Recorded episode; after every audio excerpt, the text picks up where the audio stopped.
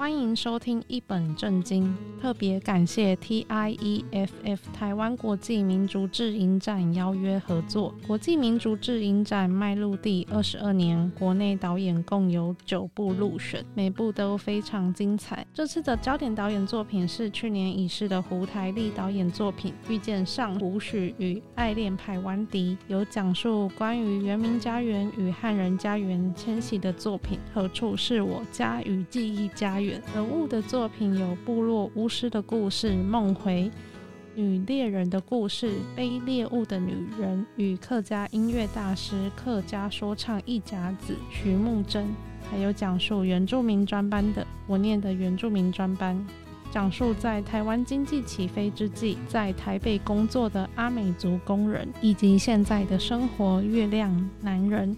今天节目邀请到纪录片《背猎物的女人》导演于心兰，为听众朋友分享拍摄这部片的契机，以及女猎人是如何依循盖亚祖训入山狩猎，并从中取得女性之于猎场的平衡。于心兰导演近期的作品多以纪录片的形式拍摄，希冀社会大众能更关注当代原住民所面临的困境。二零二三台湾国际民族志影展，这次的主题是媒介记忆。九月六号已经在两厅院售票系统开卖喽。影展在十月五号到十月八号于台北真善美戏院独家放映。映后座谈还听不够吗？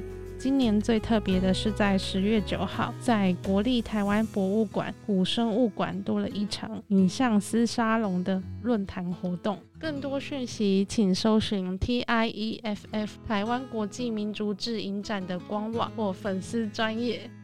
下集也很精彩哦，敬请期待。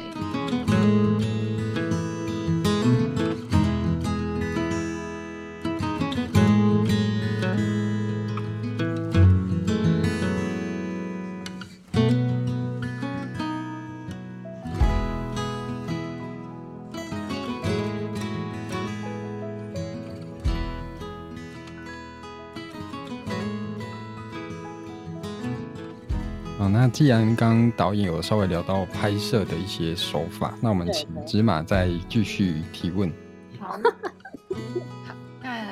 导演就是这一个拍摄场景，其实就是你自己因为从小到大生长的地方嘛。嗯，对对对对，那是花莲同门部落的清水溪流域。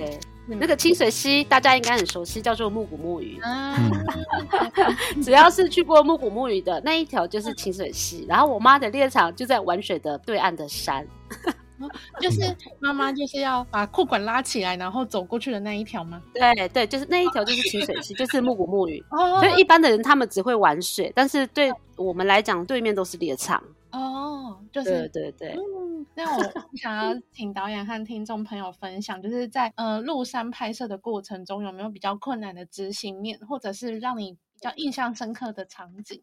我觉得困难的执行面是因为我妈妈比较细心，就是我们在拍摄过程之中都比较慢，因为我们走路也比较钝，因为我从来没有走过猎径。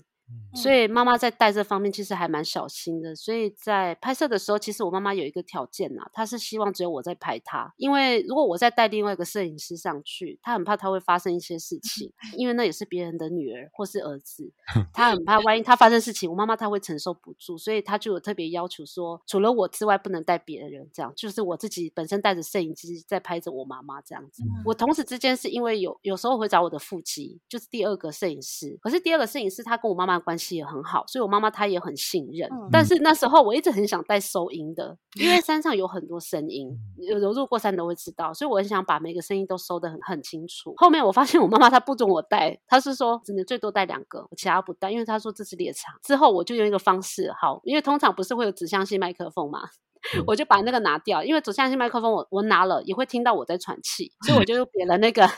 那个呃，在身上的那个 mini 麦，嗯，然后那时候我一直在想，我的剪辑师说他觉得少了环境的声音。后来我发现好像这也因为那时候我觉得那是有缺少的。可是后来在听着我妈妈喘气、走路，还有动物跟我妈很靠近的声音的时候，我就发现我一直担心的事情好像本来就是有被安排好的。这个就非常符合我，我觉得是一种脉动的感觉，就是我妈妈喘气、走路，动物的声音。这个是我听到的，可能其他的环境就不是我那么在意了。就是比如像是鸟叫或是怎么样，我比较在意是妈妈那个喘气很辛苦的那个声音，还有她的脚步很重的脚步，因为她麦克风是放在自己的身上，所以收的特别清楚。然后我就觉得哇，这个声音真的很好，因为本来一直很担心没有办法全部都收到，后来我就发现，哎，之后我们转了一个方向，直接别那个 mini 麦在身上。我那时候还担心会不会很多他的那个摩擦音，就是衣服什么什么之类的。我发现是不是这一切我都有受到保佑。你知道吗？那个他的声音收的特别清楚，反而这种摩擦声还好。嗯，所以那时候我就觉得，哎，对我当时担心的事情，可是到现在反而是对的。就是我用那个 mini 麦别在妈妈身上的时候，那个亲近感非常靠近，就像我跟我妈的关系很亲近。对对，这就是我我一个一个小小的分享，就是用麦克风的使用。然后我觉得后来有什么困难哦？我觉得这一切路上，有可能是因为我一直都很遵守我妈妈就是所谓的 Gaia，就是我就算在拍摄的时候那一个礼拜或者是怎样，我都会很保持一个很静心，就是我可能也是像像妈那样子，就是尊敬一个三年，我就会特别谦卑，就是进去的时候我不会很吵，我们都很安静，嗯，对，然后我就是保持这样说，呃，有点类似自己在跟自己的祖先对话，说能不能让我顺利拍摄这样，嗯，然后再加上妈妈可能也有这四个月也是一直很努力的在 祷告。可能这个过程中，就我就没有没有什么困难了，一切都很顺利。嗯嗯，所以我就觉得这部片让我觉得还蛮好，是因为我这四五个月我并不会发生很大的意外，或是我突然消失，或是我跌入水里面，一切包含我带的另外第二个拍摄的摄影师，他都没发生事情，所以在这一切上都有受到一个保佑。对，所以我就觉得还蛮好，就是这过程中是很好的状态。对，哎，那第二个是什么？哦，有有没有有没有让导演比较印象深刻的话？有，我妈妈她那时候我在拍我妈的时候，我一直觉得我我是在拍她整个怎么放陷阱，我在拍她整个姿势，她自己学习到的很一些狩猎知识，我觉得这是很重要。可是后来我发现我妈妈一直把我往上带上去，然后我真的没有办法喘气，我一直很想放弃。我就说我我不想再往上拍，我觉得我们在下面 拍就好，因为真的你知道那个猎径不是一般人走的哦，它是动物在走的路。嗯对，所以它基本上是就一条很小很小的小径，它甚至你可能会四四肢攀岩的状态都有。嗯、我们那时候过去的时候，我一直很想放弃，可是我妈妈一直说你来，我带你上去，这样，她一直不跟我讲。然后后来走到上面的时候，我就一片整个就开阔了，你知道吗？嗯、我就看到整片的叶子在地上飞，就是你们会有看到一个画面，就是那个石头屋。嗯，我妈妈就说。这个是我们祖先住的地方，然后我突然就懂了，就是原来猎径就是所谓的祖先的路，就是猎人在走这条猎径的时候，为什么不会断？他们原来不会改方向，是因为这条路就是回家的路，我必须带着我的下一代、下下一代，让他们知道怎么回到自己的家。就像一个根，它往下斩，那它怎么走？你要懂它的路径。当你走到底的时候，你会触碰到你这个族群的最根本，就是你祖先的生活的地方。你看到石头的时候，你真的是哇，你真的是鸡皮疙瘩，因为它的环境。就是跟动物生活在一起的，它是这么的和谐，嗯，不是我们看到什么新闻上面那种猎人的样子，它就是一个生活在山上，然后跟整个自然的脉动是一起的。那时候刚好风吹了起来，我就整个都很一种很魔幻的感觉，我就觉得很像有人在我们旁边看着我们做事情，嗯嗯。然后到石头屋的时候，我妈妈就说：“这就是我想带你来的地方，这就是我他的目的。”所以就是回到祖居地，然后回到你人的最根本。因为当你有了一个根之后，你不会说你是原住民这身份，你会觉得很害羞，或是很很想逃避你的身份。没有，是你一定要抓住你的根，你才会跟大家讲我是原住民，而且我很有自信。嗯，就是他，我妈妈希望我找回自己的自信，所以他就一直带我往上走。然后看到石头的时候，我妈妈就唱了一个传统歌谣给我听。嗯嗯。对，所以是你看里面他不是有唱那个是谁背了一个很破旧的背篮，然后我就懂了，说哇，就让我觉得还蛮感动，就是走到祖居地的时候，然后妈妈突然坐下来，然后唱了那一段歌，你就会觉得哇，你就很像被雷打到的感觉。你就很像就懂了，就觉得说拍这个纪录片真的是拍到我想要的精髓了。嗯，而且不是在于他是多厉害的猎人，而是他是怎么守护这个环境，跟他一直在遵循走这个猎情，就是可以一直回去看自己的祖先啊，回去看望自己的老人家，所以这条路永远都不会断。嗯、对对，这让我印象真的很深刻。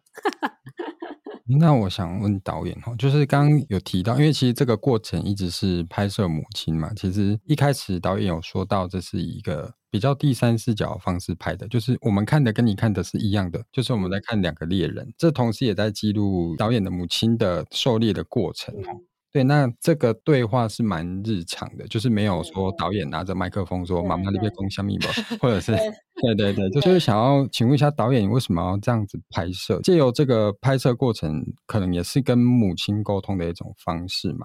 那想问导演说，这一次的拍摄有没有让你对你的母亲有没有什么新的认识啊，或者是很特别，你以前从来没有注意过的地方？我妈妈就是我的那个啊，很厉害的神力女超人。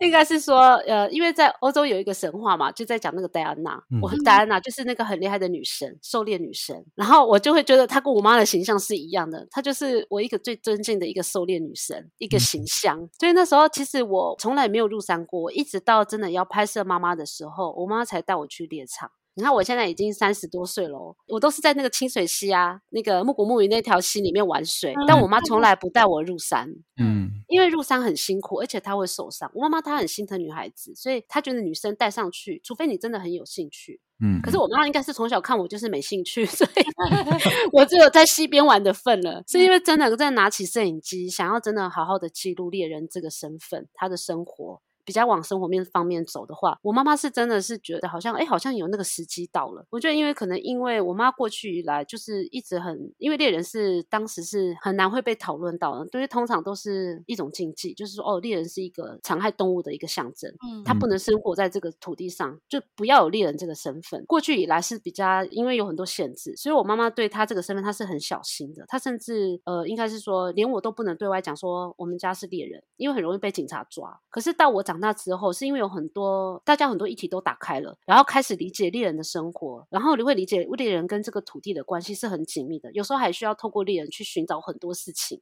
所以猎人有这方面的知识的领域，所以很你会发现现在的不管是艺术创作或是任何纪录片、电影，都会往猎人这方向走，因为只有猎人才会懂得 整个山怎么走，怎么回到自己的祖居地。怎么回家这条，我就只有猎人才知道，因为只有他们在山上生活。所以那时候我跟着妈妈去拍的时候，到我真的走到主居地，这真的是让我完完全没有想到我会走到主居地这件事情。嗯，然后也真的是自己一个亲身经历，就一个人真的是跟着妈妈走了一趟猎境。虽然这个猎境是很近的山，还没有到所谓到奇来山啊，会要走三天四夜、五夜这么长的时间。可是这么近的山，你就会懂得这么多的道理。你越往里面走，可能有很多事情就一直会发生。嗯，所以那时候我就会。觉得妈妈愿意带我进去拍摄，也是一种对我的能力，就是觉得说，哎，好像除了可以记录她是一个女性猎人的身份，第二个，她觉得好像我的技术成熟了，嗯、可以好好的做记录。嗯，因为我大学就很喜欢拍东西，其实大学的时候我很想拍猎人议题，就是以妈妈的我们这个家族那时候反而比较没有着重在妈妈是女性猎人，反而是在我们这个家族都是猎人的这个身份去拍摄。后来妈妈就禁止我做这件事情，嗯，因为她怕我发展会不好，因为那时候的猎，你看我现在三六嘛，十几年前的狩猎法非常严格，而且一般大众一不理解，很难去接受这件事情。嗯、所以，我妈妈是禁止我做这件事情的，嗯、是因为之后有很多声演团体，有很多艺术家，有很多可以在写猎人这个，应该说比较多在撰写这个猎人的生活跟这个环境自然的一些文章出来之后，我妈妈才觉得好像可以了这样。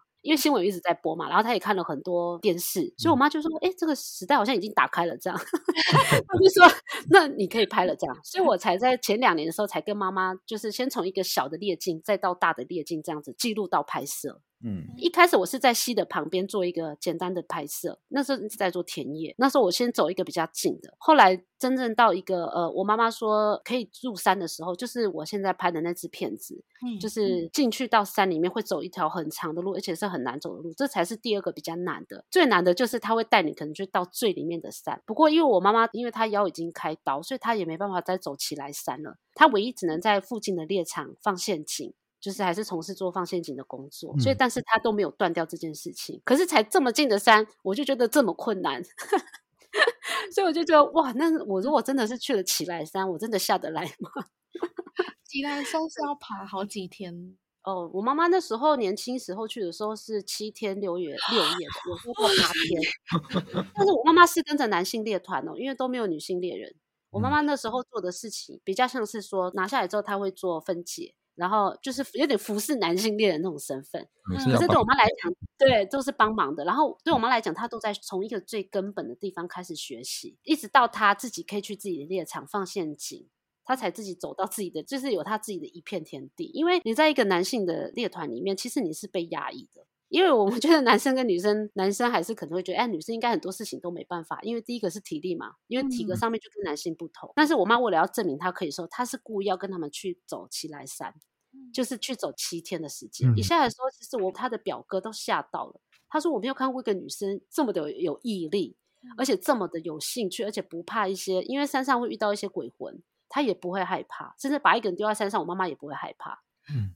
就想说，就是我妈妈的这个身份让很多男性恋人都吓到，说你真的很勇敢这样。可是因为我妈妈真的是很有兴趣，所以她就会觉得很多事情她都可以化解，包含碰到什么鬼魂的事情，她都觉得那没关系，因为她只是游荡在那个深山上的人而已。因为我妈妈从从以前到现在经历过很多事情，但是所以导致她，你会看到她是一个很稳，然后。慢慢来，他不会特别害怕说等一下会怎么样，他整个状态都是一个很很平稳的。嗯，对对对，他觉得哇，这个真的是老练呢。然后因为他的这样的一个心态，就会让我觉得好像这个山没有那么危险，因为他会影响到我们嘛。如果你一个人很急躁，我就会跟着很急躁。对。可是我妈妈是慢慢来，她不急不徐，对，她也不见得说我今天放陷阱，我就会打得动，她都没有。有时候她去山上也只是想去跟山上山林说话而已，或是去那边唱一首歌，她就下来。啊，他就 他就是很喜欢在山上的人，嗯，对啊，所以妈妈常说嘛，她就是说，像我们在讲猎人的身份，他不是只有为了要生存跟狩猎，他是其实是让自己不能忘记自己的根在哪里。嗯，你有你知道根在哪里的时候，你你才能有一个自己的一个尊严。所以我妈说，如果你一个人失去自信或怎么样，那你就回去山上哦，就去慢慢找你自己就好了。嗯，对对对，我妈妈就是这样走过来。像是我们讲狩猎叫德萨玛嘛，你会常听到，如果因为里面有一些泰鲁格族语，你会听到德萨玛或是萨玛。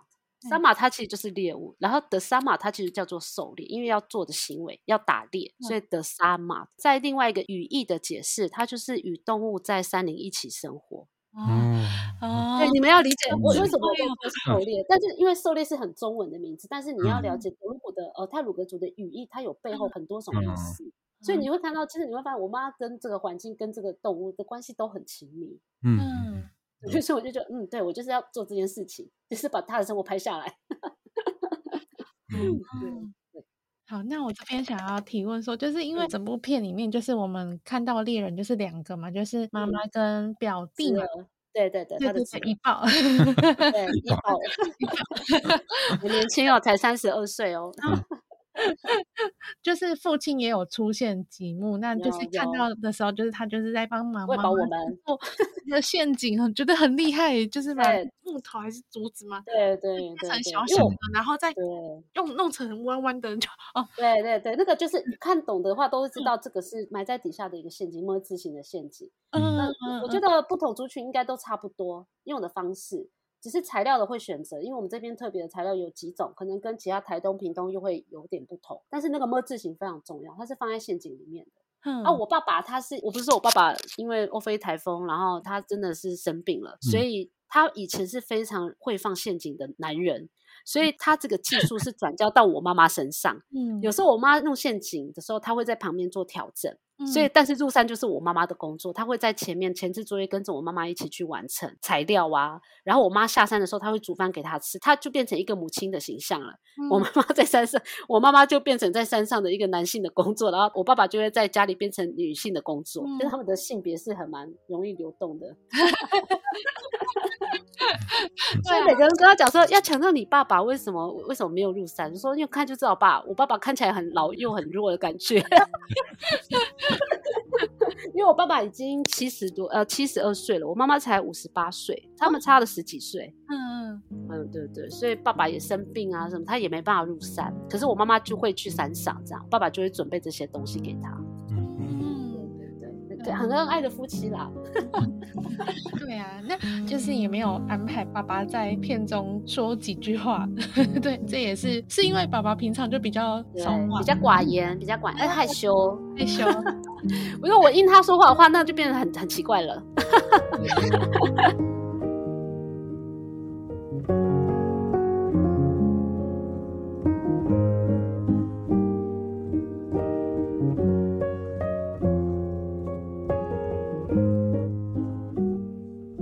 那我爸爸会搭那个丝瓜棚，那个是因为要准备要。因为我们在山上的人，冬天是打猎，夏天就是自己种耕种的东西，所以爸爸准备种盖丝瓜棚是为了结束之后，接下来就是农耕的时间。过程之中还包含收割那个红藜，那个红藜其实你看的时候，我是故意放是，因为我希望它是一个很丰盛、一个被祝福的象征。所以你看我妈妈她把动物带下的时候，后面是农耕期，开始收割的时候，你看红红的很像宝石，我就觉得那个是一种很祝福，然后一种很丰盛的象征，所以我就把它放在后面的画面。然后你会看到很多 背的背网都在挂在公寮上面。他们其实就是要休息了，哦，就是会那个背笼，其实我觉得也是蛮可爱的。虽然它是一个物件，可是它挂在上面的时候，它很像一个很很人性的感觉，很像在等着要等什么时候下一期的狩猎期他们要进去这样。我就觉得很有趣，看背笼跟那个烟往上烧的时候，我就会 故意放几个空景在那个里面，嗯。对啊，对啊，所以就还帮我妈妈会一直会看对面的山啊，那些比较不需要去语言解释啊。我觉得看画面大概也会理解一些事情。嗯，对，对。你那刚刚导演有提到，妈妈从很年轻的时候就开始有入山的经验了。在纪录片里面，常常可以看到妈妈就是有一些嗅觉，她就会闻动。对对对，然后她也很会模仿动物的叫声。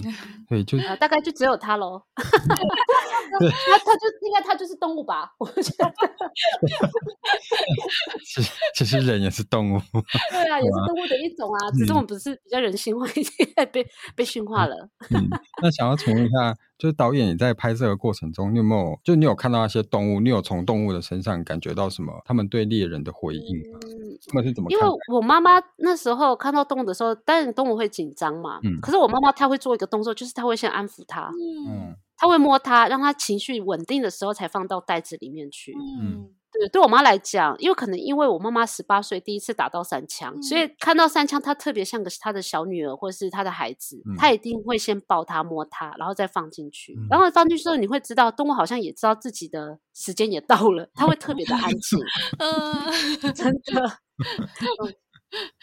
就是你会知道，其实我不能讲男性恋了，就是以我妈的这样的看法，像我表弟，他常会说：“我真的不晓得为什么就你那么爱摸动物，那到底是什么意思？你可以跟我讲吗？”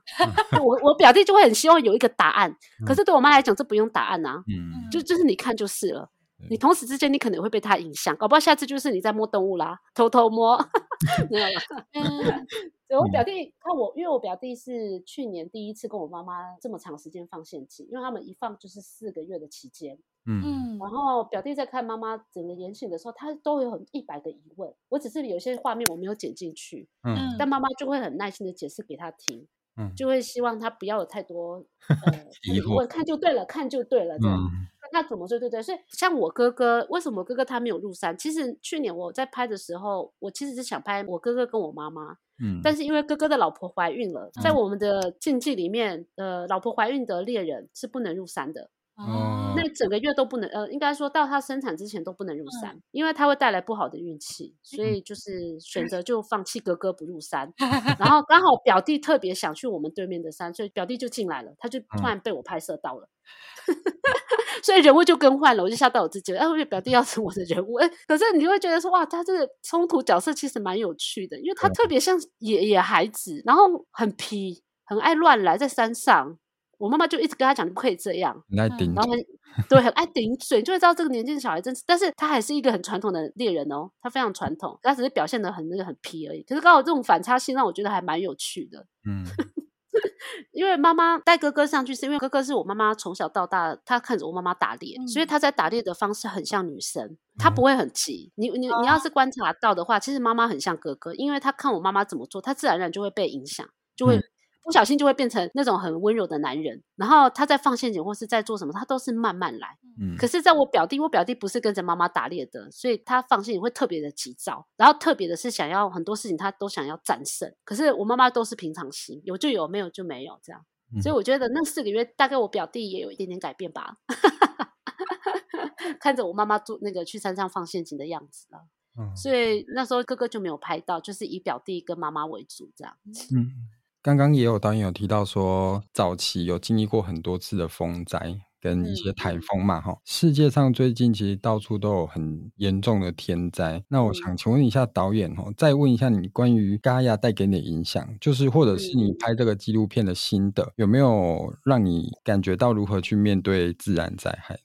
因为应该在我们的神话传说里面啦，其实也有经历过大洪水。嗯，其实地球会一直在改变，嗯、可能未来发生了什么事情，或是大洪水，可能就是氧气不足或什么之类的。我妈妈说，每一个时代，地球都会一直在改变，嗯、我们也只能顺应这个时代改变，因为人真的很渺小。就算有很多人愿意去改变，嗯、然后加入环保，或是让这个地球环境更好。可是改变了就是改变了，嗯、就像大洪水时代，人也有消失的时候，也也有出来的时候。所以妈妈她是觉得很顺应自然的改变，跟未来会发生什么事情，她都是很顺应这个大地的脉动啊。嗯，因为我们人没有办法去做很多事情，嗯，你唯一能做的，就像妈妈是一个猎人身份，她就会去平衡这个生态。嗯，但是她一个人的身份也没有办法，因为觉得她一个人在做，或是猎人已经很少了。所以妈妈就说，时代就是这样。她常常会有点类似探险，说时代就是这样。因为我们经历过农业，然后工业，到现在的科技时代，这过程之中其实好像就是冥冥之中就是这样子走了。所以妈妈就会说，她顺应这个时代，然后或是未来发生什么事情的时候，她就是这个土地的一份子，她会出现也会消失。嗯，她消失的时候又会再出现。对，她的观点是这样。所以那首先好像是这个道理哦。所以现在能够做的真的是能够多为地球多想一点会比较好。嗯嗯，对啊对啊。其实就是面对灾害，我们都也没有任何办法。他要怎么样就只能怎么样，他不会闪过你啊。对对对，因为我们以传说来讲的话，就很明显知道人有消失也会出现，嗯，消失出现，消失出现，只是是不同面向会怎么样的发展。嗯，对对对，所以以前只有海洋没有陆地的时候也是这样子啊，因为我们的神话故事里面都会讲这些事情。对对，哎，很深吗？顺应时代的改变，顺应这个地球的脉动，我只能这样子讲了。好，那听完导演就是讲完这一部片的故事之后，我就是想要提问说，导演你会再拍？呃，刚刚好像有透露一点点，嗯、现在有在拍下一部呃作品。其实其实应该算是我的创作了，它可能跟纪录片又是不同了。我在拍妈妈妈这个过程里面，其实我做了三支短片。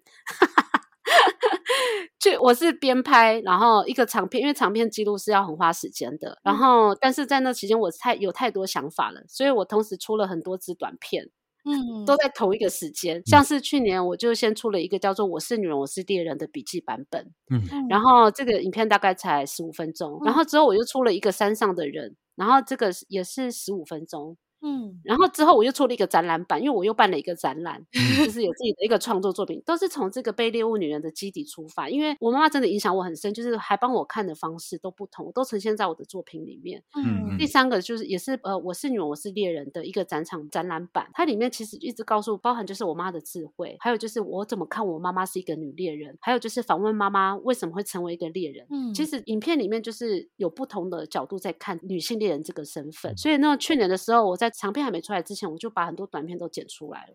嗯，呃，如果大家有兴趣的话，我们还是有很多展览，就是比如在花莲的花创二十四栋里面，其中有一支短片也是在拍妈妈跟怡宝，然后那部片叫做《山上的人》。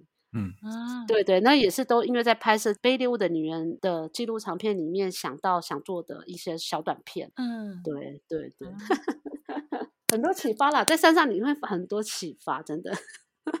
这部片真的是比较是献给妈妈，因为它就像是妈妈的样子，嗯，就是一个很温暖的电影。他不会跟你讲很多，但是他就是告诉你，我就是这样的一个女性，嗯、我就是这样的一个猎人，嗯，对对对，感觉很像是一个礼物，对对对，所以才后面才说是献给妈妈，因为完全是妈妈为主啊。然后因为我在拍摄过程中，其实我没有特别要我妈做什么，我就是顺应着她的时间去拍摄。嗯，然后我也不一定要我妈做什么，我就是镜头就在摆着，然后她去做事情，我就拍，对，完全就是在看我妈妈做事情的那种感觉。妈妈看我 有什么感想吗？妈妈说很漂亮啊，她说，他就说，终于有人知道我们猎人了，这样子。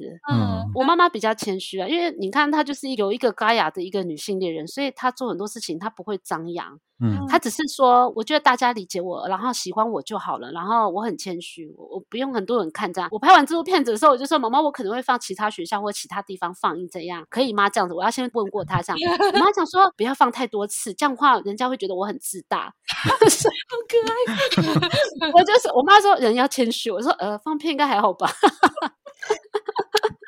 所以那时候我有特别问我妈讲说，可能会放几个地方的影展，然后怎么样这样子。嗯、我妈讲说够就好了，我真的不要放很多地方这样。要让更多人看到。对啊，到时候会被很多人看到，人家会以为我很自大。这样我说没有人会说你很自大。妈妈要有影展，我妈很可爱啊。我我拍的每一支片子都会给妈妈看。嗯，对对对，然后她会觉得影像的世界还蛮有趣的，因为她是在看她的环境，但我的眼睛是在看我妈，所以她没有看过她自己。哦，她只说她很漂亮啦，这样。对啊，甚至我妈妈也开始会习惯拿着相机，会记录她呃一些路径啊，或是抓到的东西，她会拍给我看做分享。如果我没有入山的话，他会分享这些给我看，虽然有点模糊啊，我不知道是哪一种风格。小镇。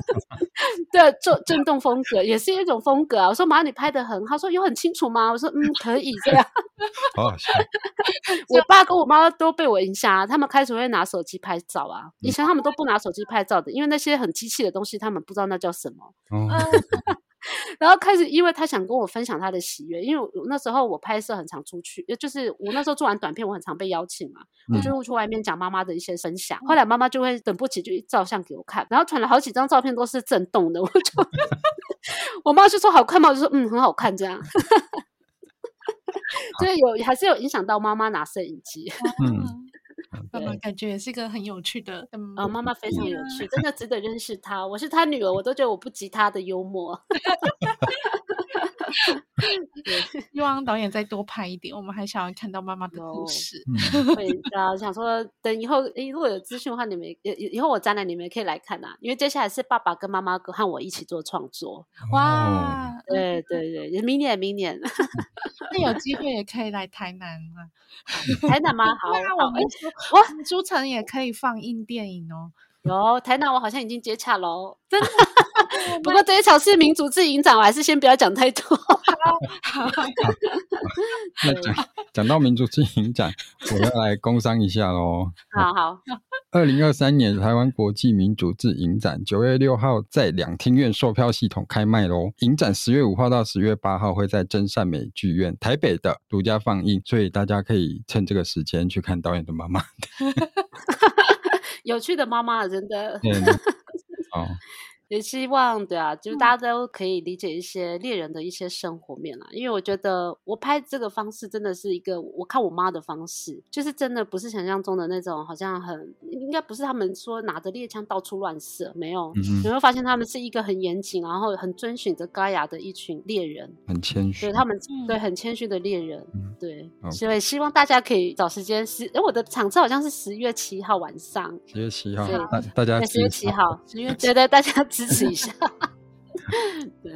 啊，好，谢谢导演分享这么多哎，真的，对啊，真的还可以讲很多哎，我觉得，好，对啊，那我们如果有机会可以在台南或是哪里可以，对啊，多聊，可以来我们这里，我们现在这个地方，对，好好，你再传，你再私传给我。好啊，好啊。那今天很谢谢于欣南导演跟我们分享这部纪录片《被猎物的女人》。那希望大家有机会真的可以到真善美剧院去看看哦。导演刚刚有说是十月七号哦，大家可以查一下。那是晚上。嗯嗯嗯，蛮适合的时段哦。嗯、好，好，那希望有机会可以再跟导演见面呢。对呀、啊。